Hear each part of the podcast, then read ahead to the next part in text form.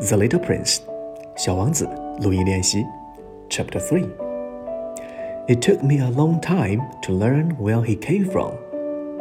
The little prince who asked me so many questions never seemed to hear the ones I asked him.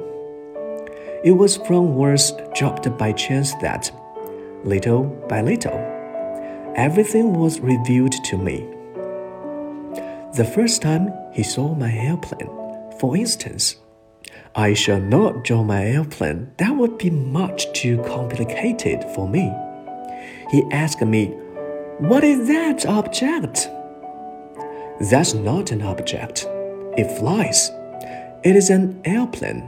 It is my airplane. And I was proud to have him learn that I could fly. Then he cried out, What? You dropped down from the sky? Yes, I answered modestly. Oh, that is funny! And the little prince broke into a lovely peal of laughter, which irritated me very much. I like my misfortunes to be taken seriously. Then he added, So you so you too came from the sky? Which is your planet? At that moment, I caught a gleam of light in the impenetrable mystery of his presence, and I demanded abruptly, Do you come from another planet? But he did not reply. He tossed his head gently, without taking his eyes from my plan. It is true that on that you can't have come from very far away and he sank into a reverie which lasted a long time. Then, taking my ship out of his pocket, he buried himself in the contemplation of his treasure.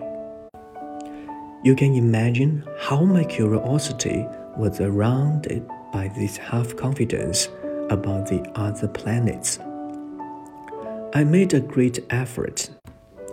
Therefore, to find out more on this subject. My little man, where do you come from? What is this where I live of which you speak? Where do you want to take your ship? After reflective silence, he answered, the things that is so good about the box you have given me is that at night he can use it as his house. That is so. And if you are good, I will give you a string so that you can tie him during the day and post tied him too. But the little prince seemed shocked by this offer. Tie him? What a cute idea! But if you don't tie him, I said, he will wander off somewhere and get lost. My friend broke into another peal of laughter. But where do you think he would go? Anywhere, straight ahead of him. Then the little prince said, earnestly, That doesn't matter. Where I live, everything is so small. And, with perhaps a hint of sadness, he added, Straight ahead of him, nobody can go very far.